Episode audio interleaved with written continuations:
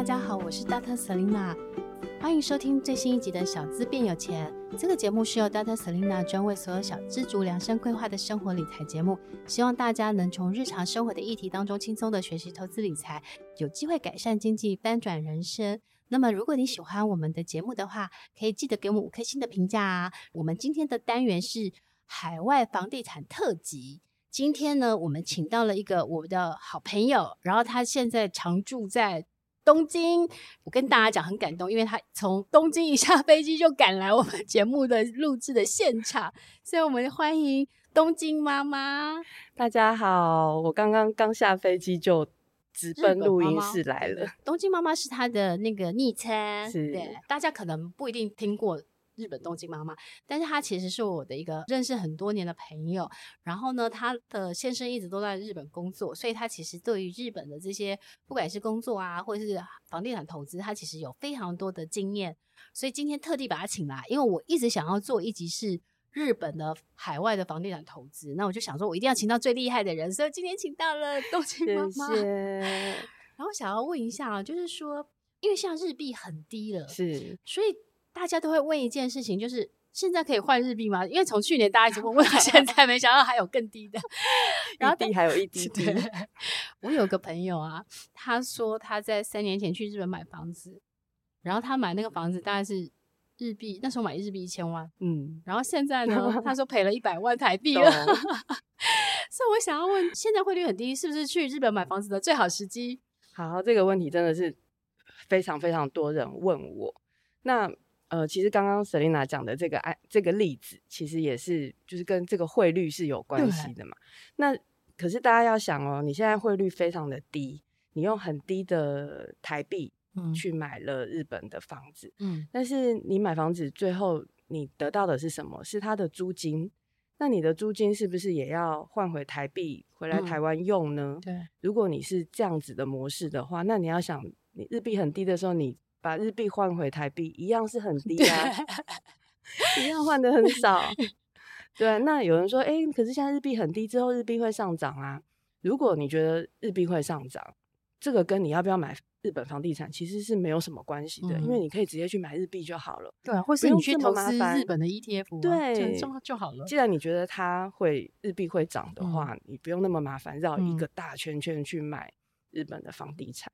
所以我觉得汇率的这个因素，大家可以先把它排除，嗯、因为你换回来还是一样嘛。日币高，你换回来钱也变多；嗯、你日币低，换回来钱就变少啦。嗯，哦，所以汇率的因素是不用去做考量的，这是我的建议。嗯，但是如果想说，嗯，如果大家觉得说，因为他很喜欢日本，嗯，他想要在日本自产，那你会建议就是说，嗯，什么样的人适合去日本？去做这个投资资产。OK，我觉得我第一个建议是你真的，尤其是现在，你要有闲钱的人，对，闲钱再来，千万不要就是辛辛苦苦存了，好不容易存到一笔钱，我想拿去投资，我就把它通通放在一个海外房地产。嗯、因为说真的，如果你不是嗯、呃，就是投资很有经验的人的话、嗯，其实海外房地产再怎么样有语言的隔阂，对，文化的隔阂，嗯、然后。也是全世界都会有骗子，对啊，所以你。要去辨 认台湾的骗子，你都不见得辨认得出来，还有日本的。骗子，对，你还要去辨认海。外的骗子，我觉得这个真的太呃太辛苦太难了。嗯、所以呃，除非你这个钱真的是你可能已经做过对很多投资了，你有其他各式各样的投资，你觉得你想多增加你的一个嗯、呃、投资的多样性多样化的话，那我觉得你可以试试看。但是如果你的钱就只有这三百万、五百万，我就觉得不要全部把它放在海外房地产上面。嗯、事实上，我从我自己去投资曼谷房地产经验是这样看，嗯、我我是因为去年因为呃俄乌战争，那我身边所有有钱人都在做海外的资产这些配置，嗯、然后我我自己后来因为我有个律师朋友、律师姐姐，她就是她有研究全全世界就是移民或 long stay 条件比较、嗯，她就认真姐跟我说，她觉得。泰国是相对比较容易的，嗯、也比较快速，所以我们就办了泰国 long stay visa，我们也办下来了。嗯、所以我们办下来之后，我们就去曼谷看，嗯嗯，我们就是看后续的 renew 的一些条件，因为泰国你想要来 long stay 还有两种，一个就是办 OA，就是养老签证，嗯、就是五十岁以上，然后你可能在呃存款有大概九十八九十万就可以了，嗯、然后你有良民证，然后你在就是他指定的台湾医院去做健康检查，嗯、然后再加上。你买他的五家保险公司的一些医疗险，嗯、因为他觉得你可能要去那边住的话，嗯、你在你是你不是泰国人，所以你可能没有医疗的这些健保或什么的，嗯、所以你就必须要买保险。嗯，所以我就是做了这些，开始去。然后我朋友刚好认识泰国富商，然后我那个富商朋友在泰国曼谷有四十四间房子，嗯、所以我就开始去去看他的房子，然后去参观，嗯、就发现说。诶，其实曼谷的房子，第一个它的房价比台北便宜，它是大概三分之一，嗯、然后再来是它的租金是两倍，嗯、就是租金大概四趴，那台北你知道大概两趴，嗯、然后再来就是你买的房子全部都十平，因为它没有公社比，嗯、像台北还有三十 percent 嘛，嗯、然后公社又全部送给你，嗯、然后你还不用买停车位，哦、因为它的停车位也算公社，就是它每一个社区都有四十 percent 的停车位，嗯、所以它就采谁先回来停的那种样子，哦、所以我就会觉得。哎，其实这样比较起来之后，我觉得哎，其实是可以的。嗯然后再来就是那个曼谷没有地震，所以它的每个房子盖的就是很像梦幻的家，你知道，就是它可能会有无边际游泳池，然后健身房什么，每一个你都很像饭店的度假村。嗯，所以我看了以后，我就觉得说，哎，我要去曼谷自产，但是我的前提是因为我想要呃做风险做。呃，海外的资产配置就是我不要把所有的钱都是台币资产，我可能有台币，我有美金，但是我也想要有另外一个国家的钱，嗯，所以我的考量是这样的，而且我会算好我大概多少 percentage 出去，嗯，我不是，然后这个钱就是如果最后我都没有赚钱，我只收租金，是我可以接受的，嗯。嗯，所以我就觉得说，哎，你要很了解你去做这个海外投资的这个目的，对，而不是说我听人家讲说可以你就去去，而且刚刚。东京妈妈讲的很好，她就说 台湾的骗子你都防不了了，更何况是，哎、欸，我真的听过，我真的听过我朋友讲那个日本的，就日本房地产骗子，哎，而且那个骗子讲的，我就觉得好可怕，所以我真的觉得就是海外房地产，第一个没有你想象中的美好，对，但是呢，也我觉得就是说，如果你是从海外资产的角度，就是你想要分散风险，因为呃，外未来区域发展。政治的地缘政治是我们控制不了的，嗯、但是可以在你人能努力的范围，你先做一些风险，或是做一些呃呃避险的一些规划，我觉得是可以的。对，所以如果你从这个考量，而不是完全从投资的角度考量，那我觉得是可以去去思考的。那接下来是哪个国家适合你？我觉得这个前提就是你要对那些国家的前提是有了解的。对，因为房地产它其实会跟当地的政经情势。然后跟就是跟还有跟汇率的变动，对，都有很大的关联性。所以像我之前呢，本来差点买了马来西亚房子，跟我朋友他们，嗯、后来我决定不用买，因为我觉得泰国呃马来西亚汇率大概相对的高档，其实我没有买，但我朋友买了都赔了，大概是赔了二十几趴的汇率。哦、所以我觉得这个都是你必须要先了解的。所以说它其实困难度会比你在国内做任何的投资，我觉得。更高一点，因为它牵涉到的很多的细节，这样子。那我想要再问一下，就是东京妈妈，那你后来你在日本买了几间房子？就可以不好了，你日本买房子的经验可以稍微跟我们分享一下吗？好，这样讲啊，我就是在日本做房地产经验大概有十多年这样子。嗯、那我想 echo 一下刚刚你讲这个避险的这件事情。嗯避险，我觉得有一个非常重要的先决条件，就是你不要以为是避险，结果你反而是往一个对最危险的地方 走。那所以要怎么样才能避险？我觉得需要拥有呃足够的充足的知识，嗯、这件事情，我觉得这个是、嗯、呃最基本最基本的。对，但是我觉得这个知识的取得，其实它有时候是有一点困难的。因为其实海外房地产，我觉得它有一些资讯不对称。对，我像我做曼谷房产的这个投资研究，是因为我有认识富商，嗯、然后再加上我的英国同学呢，因为他刚好也跟我要一样要买泰国的房子，嗯、所以我们两个在过年的时候，我们两个就非常认真的研究。所以，可是其实我们自己还是会觉得海外房地产其实它的眉眉嘎嘎很多，嗯、包括了哦、呃，你买你买到底要怎么买？比如说泰国房子，我可能是。我买了之后，我要用美金汇过去，嗯、然后呢，诶，我可能，我可能，比如说我买了房子之后，我的呃出租管理那些什么的，嗯，每个环节其实我都要去研究一次，对，所以其实包括日本的房子，因为其实日本的房子，我听说日本的房子其实后续的 maintain 的成本是非常高的，对对不对？他们呃，他们的房子有修缮激励金，就是所谓呃，先存起来，嗯、以后日后可能要大规模修缮的时候，就整个大楼一起做修缮的费用，嗯、然后还有一个管管理费，嗯，所以这两个是每个月都要缴的。嗯、那它跟台湾的大楼比起来，它因为它每个每一间房子的这个费用都不一样，有高有低，有的可以高到，比如说一个大概。呃，两房两厅的房子，高的可以高到一个月大概要六万以上的日币。嗯，那大家可以想，光管理费，对啊，你每个月就要持续的去缴这个钱，啊，那这个你能不能够接受？好像还有什么城市税什么的，城市发展税，他们的这个固定资产税，也就是我们的这个呃房屋税跟这个地价税。他们的这个税率也是比我们高蛮多的，所以这个都要先把它计算进去。而且，其实我听说日本，如果你的房子卖掉有资本利得的时候，它的资本利得税是三十四十 percent 以上。对，没错。对啊，对外国人因为不用不用付住民税，所以稍微低一点点，但是跟台湾比起来就是高很多。为什么他们这么难炒房？为什么中国大妈一群去了之后又铩羽而归？发现炒不起来，因为税太重了。对，对，像泰国就相对好一点，因为泰国的房子，如果你是第六年买的话，你只要交那个印花税，好像是零点零五，嗯，所以它相对，然后在交易的话，就是买方卖方各负负负担一趴，嗯，嗯嗯，然后资本利得税大概是在一趴一呃一趴两趴左右，所以合起来全部房子不会超过五趴，所以他们是鼓励你去。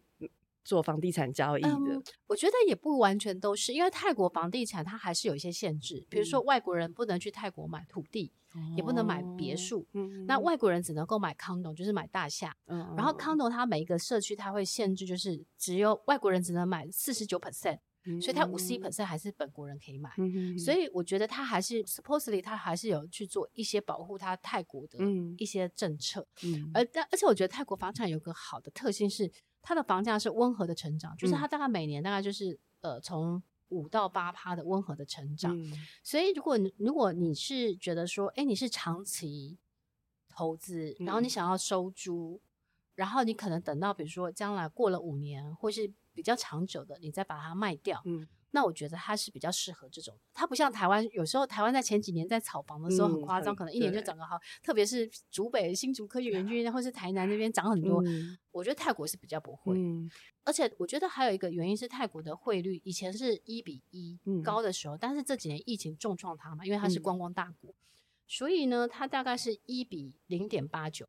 所以泰铢。是这样相对，我觉得它是比较在相对低的，不是不能说它是最低，但是相对是比较低的时候。那因为疫情之后，其实泰国每年大概有三四千万的外国观光人口嘛，今年上半年好像已经两千万人去了，嗯、所以我自己觉得，我觉得泰国的经济发展，我觉得相对是我自己是觉得比较有机会的这样子。嗯、但回到日本的话，因为日本这几年都维持量化宽松货币，嗯、然后它趋近于就是。对，负零利率，负利率，对，所以日币为什么一直贬值的原因，也就是当美元一直在，比如说美国一政府中央银行在一直在升值的时候，嗯、但日本维持那个零利率或负利率，钱就会流出来，所以钱会流出来的时候，它的那个日币就贬值，所以日币会贬值的时候，其实我觉得它会有很大的一个关联性，就是相对的，就是你去做日本房地产投资的时候，你可能就是汇率这个因素要把它考虑的很很仔细。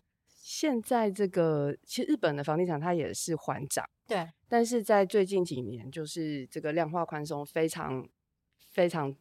剧烈的这个时候，它的涨幅是有呃变变高的这个趋势，哦、就是最近有涨的稍微多一点，但是嗯。我觉得它它仍然跟台湾比起来，我觉得仍然是一个，我觉得是比较稳定，比较不是像 台湾这样子，哎、欸，突然就暴涨，然后突然又一个政策，然后就又怎么样这样子。所以我觉得去日本投资比较像是一个你想要长期的稳定收租的这个概念。如果你想要的是资本利得，就是经由买卖来赚中间差价的话，那真的就不适合。对，不要来日本，赚不到。欸那我想问一下，如果日本跟台湾房子房产的投资的比较，它的优点会是什么？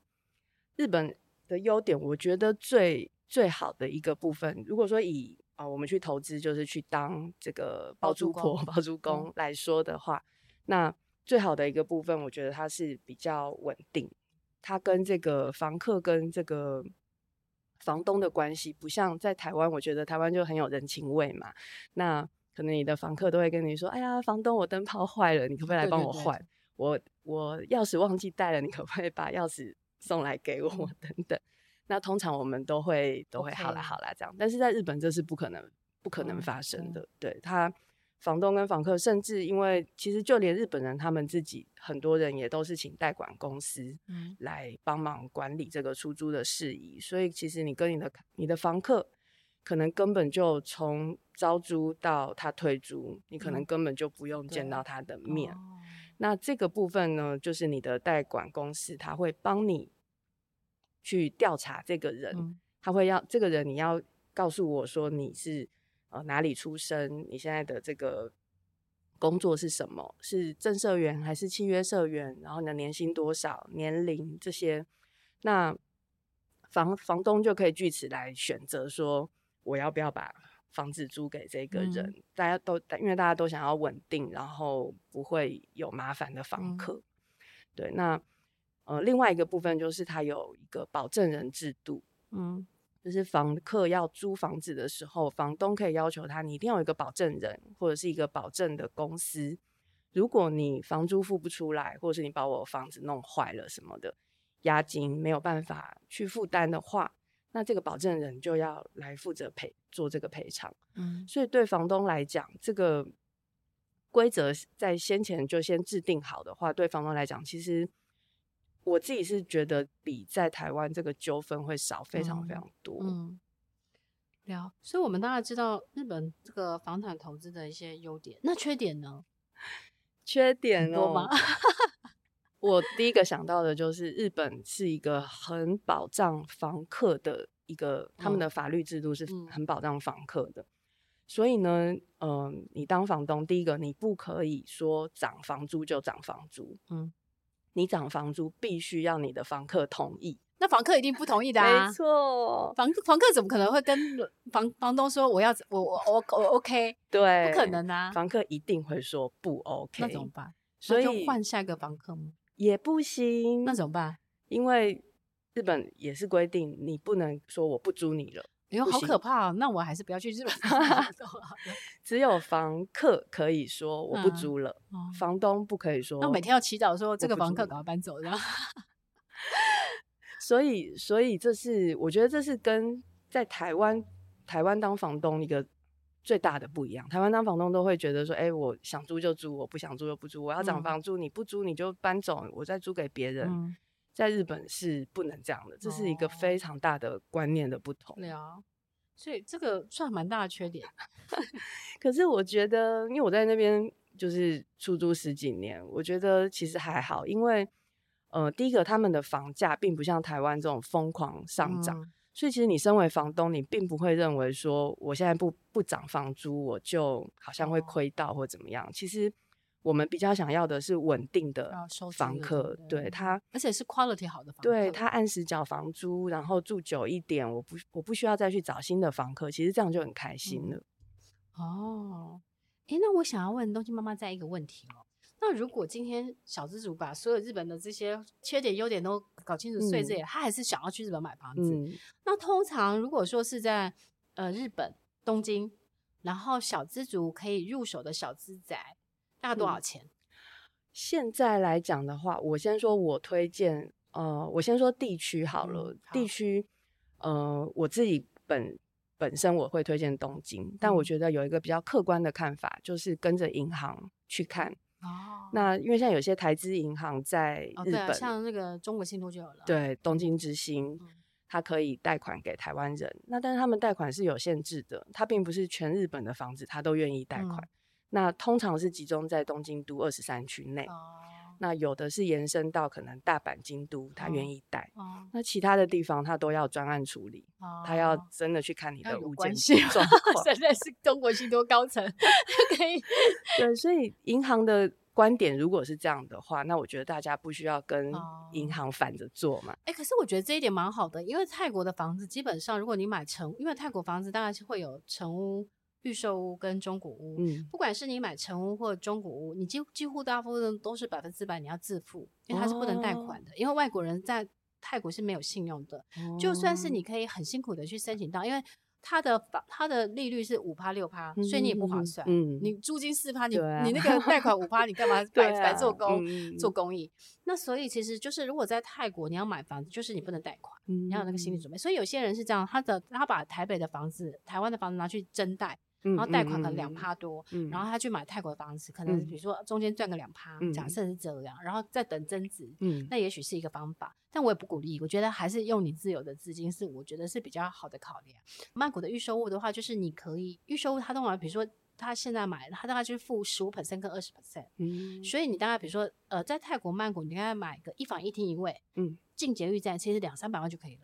嗯，哦、那两三。百万的十五到二十 percent 就是大概四十五万到。六十之间，嗯，所以其实而且是泰铢，嗯，所以其实再乘以台币在零点九，所以我觉得其实买预售屋的话，对于小资族来讲，它就是一个比较负可以负担得起的。嗯、那我不知道这样的条件是在日本东京可以买得到两三百万，有没有机会买到一房的？一听就是这样子的房子，这样子两三百万，因为现在呃日币比较低，所以现在可以哦。对，那租金报酬率大概会有多少？现在租金报酬率比较低了，就是因为它的房价在涨。对，那现在租金报酬率，他们有说分成表面跟实质。啊、表面就是你先不扣掉，啊、不扣掉一些税啊什么有的没的。那我现在讲实值好了，实值大概现在也大概就是四趴左右。哦，那跟泰国其实差不多。对，哦，对，因为他们其他的租那些费用其实是蛮蛮多的，所以两三百万就可以买了吗？可以。哦，那我也我我们我们来交换好了，你跟我去曼谷，我跟你去他去去东京来看看。可以，而且而且在东京这个两三百万这个价格区间的房子。它其实是最容易出租的。对啊，跟我在曼谷买房一样，因为我发现两三百万，因为泰国有很多外派的这些人，嗯、就是可能比如说白领或是高阶，那他们基本上也会挑在捷运旁边生活机能好的，可能旁边有国际学校，或是有 shopping mall，或是有医院，然后可能他的租金报酬率如果是三百多万，他的租金报酬率大概可以在一万二或一万五之间的泰铢。嗯嗯，所以我觉得其实基本上它其实是也蛮好出租的。嗯，嗯，嗯，那日本大概也是这样的状况。所以大家如果这样子租金报酬率看起来都是四趴，差别差最大的应该是在如果他要赚价差的资本利得税，日本贵很多。对对对。那我这边想要提醒大家哦，哦如果大家去看这个它的投报率的话。会发现，哎，有的地方投报率非常的高，嗯，就是有的房子很高，但是如果你买在这个东京都心的话，投报率就会越来越低，有的甚至低到两三趴都有。嗯，那但是大家一定要小心，不要因此就跑去买那个很郊外的房子，看起来好像投报率有六趴七趴，哎，蛮好的。为什么？因为你买了之后没有人跟你租房子，对，这个一定就是因为。蛮多朋友都我知道，快要掉进这个陷阱，被我拉回来。有有这个陷阱，我我 也听我朋友那天跟我吃饭，他买了日本一些房子，嗯、他说有一些陷阱，就是有一些日本的那个老房子，嗯，可能接近于零成本，嗯，可是问题是你后续每天的成本很高，所以他们就便宜卖给你，对。可是有些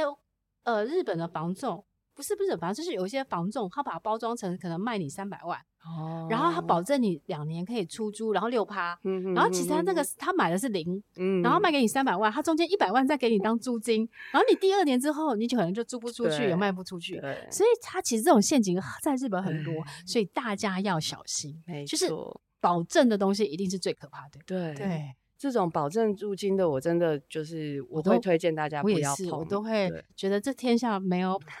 没有像之前澳丰基金也是要保证每年十二趴，哪有那么厉害的事 情？所以一定就是它可能可以让你尝了几年的甜头，然后最后你你就会越来越相信他，就把钱越放越多，而且他让你尝前面甜头的还算是有良心的哦。大家有没有记得我刚刚说，在日本房客呃房东不能把房客赶走，所以这个代管。嗯，包租公司它其实也是你的房客哦，所以你不能把他赶走。好可怕！你跟他谈了一个包包租的价格之后，你不能你不能涨他的房租，好恐怖哦。但是他当他觉得他赚不到钱的时候，他随时可以跑掉。所以其实我我真心觉得那个海外房地产，其实大家还是要非常的谨慎跟小心，因为有非常多的资讯。它其实里面藏了很多的陷阱。对，所以大家还是要睁大眼睛，好 好的做功课。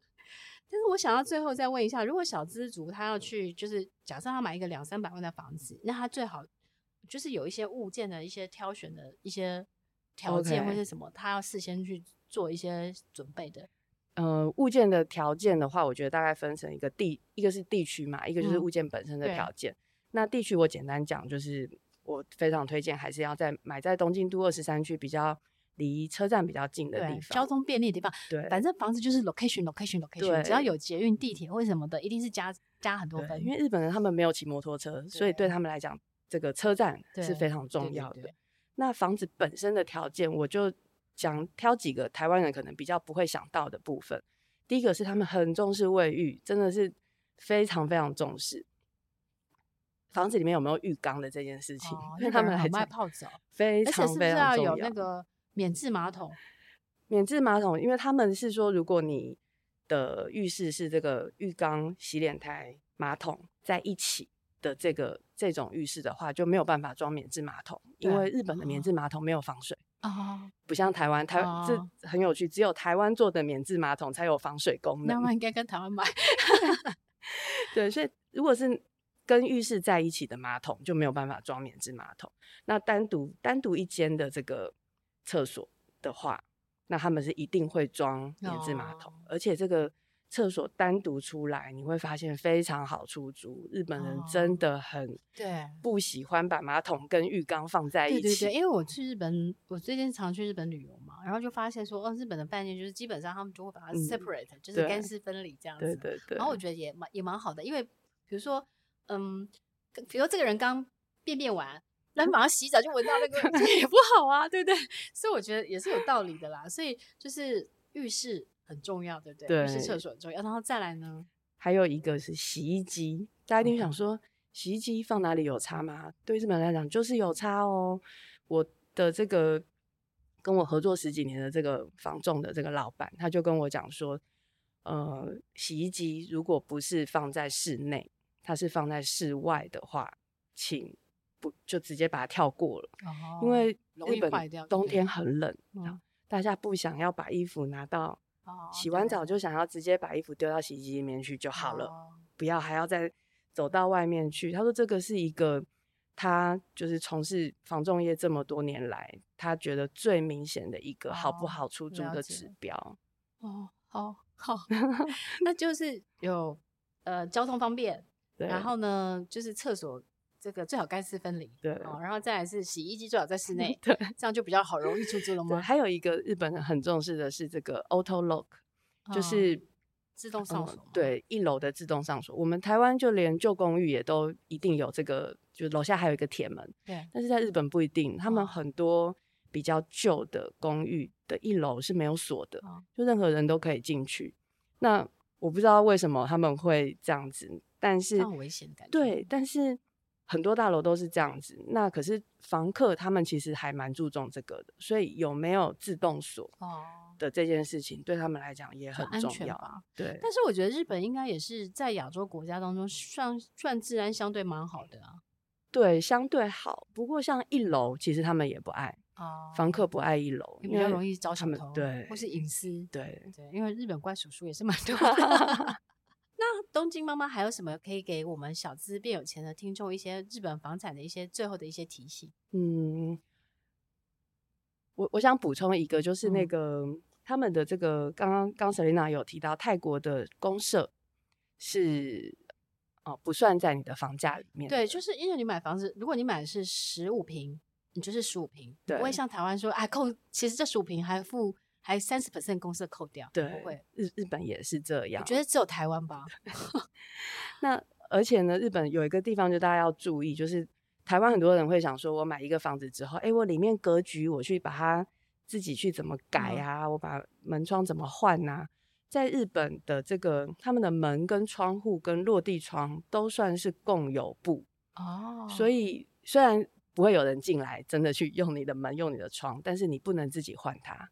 包括自己油漆也不行，好像都要申请，对不对？对，那这个都要整个大楼一起来做。哦，对，我听说了，因为我朋友说他买了一个房子，然后那个就是他觉得那个楼梯间很丑，嗯，他想要自己就花钱在装潢，他说不行，因为那就像你刚刚讲的，那是整个大楼的资产，连阳台都是共有部，好可怕。哦所以阳台你栏杆想要自己油漆都不行哦。哦，这样看起来也限制很多哎。对，限制很多，但是好处就是你也不用想太多了，就是就是这样，不行就是不行。所以其实我觉得每一国房地产它都有它的美美嘎嘎，对，其实其实是蛮多学问的。嗯，今天我们很感谢那个东京妈妈来跟我们分享了她宝贵的这个日本房产投资的一些经验。那我其实其实我们做这个单元真的是希望，就是因为台湾的房价所得比真的是非常的，我觉得台湾房价所得比是世界第一。因为我前阵子去欧洲旅行的时候，大概一个月，然后我姐姐嫁到瑞士去，所以我去每个国家。每一个城市我都去做房价的查询，嗯，因为我就是很喜欢去研究房地产。结果发现呢，你知道吗？就是伊本瑞士啊，你知道瑞士的国民所得是我们的三倍，嗯，但是它的房价其实跟我们差不了多少。哦，所以我就会觉得，其实你这样比较起来，嗯，其实台湾真的是对房价所得不合理，不合理的。对，那不合理，我觉得它有很多的共犯结构的问题。所以也不是我们这边一次讨论，嗯，但是我的意思是我们做这个专题是想要让所有小，因为所有小资族很多人都会觉得他低薪高房价，他一辈子人生无望，所以他就直接躺平。嗯，那我做这个单元的意思就是，我希望所有小资主可以打开一个国际的视野，就是说你想要买房子这件事情，其实不只是台台湾，你可能可以在东京，你可能可以在曼谷买房子，对，而且可能入手价值两三百万，对，所以你可能就是，哎，你看日本买房子，你可能买在东京二三，你可能就还可以去跟。中国信托的日本的 那个还可以跟他申请贷款哦，两三百万的房子没有办法，没办法贷款，对，要三千万以上。哦、好，所以两三百万没有办法贷款，要自己存，自己存。对，但是曼谷的房子如果说是预售屋的话，你是可以先，比如说，因为它预售屋的话是大概三年盖好，嗯，所以你可能第一年就是先存个四十五万。三十四十五万张台币，嗯，但是呢，你就努力的再把剩下的钱在这三年好好的存，嗯，那我觉得还是有有机会有希望的，嗯，所以我希望是做这个单元，就是让大家可以从另外一个角度来看这个房产买房这一件事情，就是如果你人生真的有一个梦想，是你想要买一间自己的房子，嗯，那这一间房子可能不一定是在台湾。他可能可以在曼谷，他也可能在东京，甚至将来可能我随便举例好了，英国也也有机会。嗯、反正 anyway 就是打开你的视野，然后呢，不要把你的眼光只放在台湾，嗯、你就会发现说，哎，世界很大，然后世界很美，你也有机会可以成为世界公民，拥有世界的资产。所以这个是我们做这个单元的特别的企图心，也希望可以帮助到大家。然后今天谢谢东京妈妈，谢谢，然后期待有机会还可以跟我们分享更多的。东京房产投资的一些秘辛，然后最后呢，我们非常感谢小资变有钱的听众一直对我们的支持。然后我们做了一年之后，其实我们在这一年，我们的收听率一直往上爬。我们现在都维持在 Podcast 商业版，我们都维持在二十几名。然后我们旁边的对手是商商业周刊、金周刊，所以我觉得我们能够这样子，我们非常的感谢大家。然后为了要感谢大家，我们会做出更好的内容。然后 Dr. Selena 现在也开了一个 TikTok 的一个短视频的频道。然后呢，我每周会更新一些 ETF 或投资的一些短影片。然后如果你想要学习到更多的投资的心法的话，可以追踪 TikTok Dr. Selina 频道。然后谢谢。东京妈妈，然后也谢谢所有的听众，我们下次见喽，拜拜。谢谢，拜拜。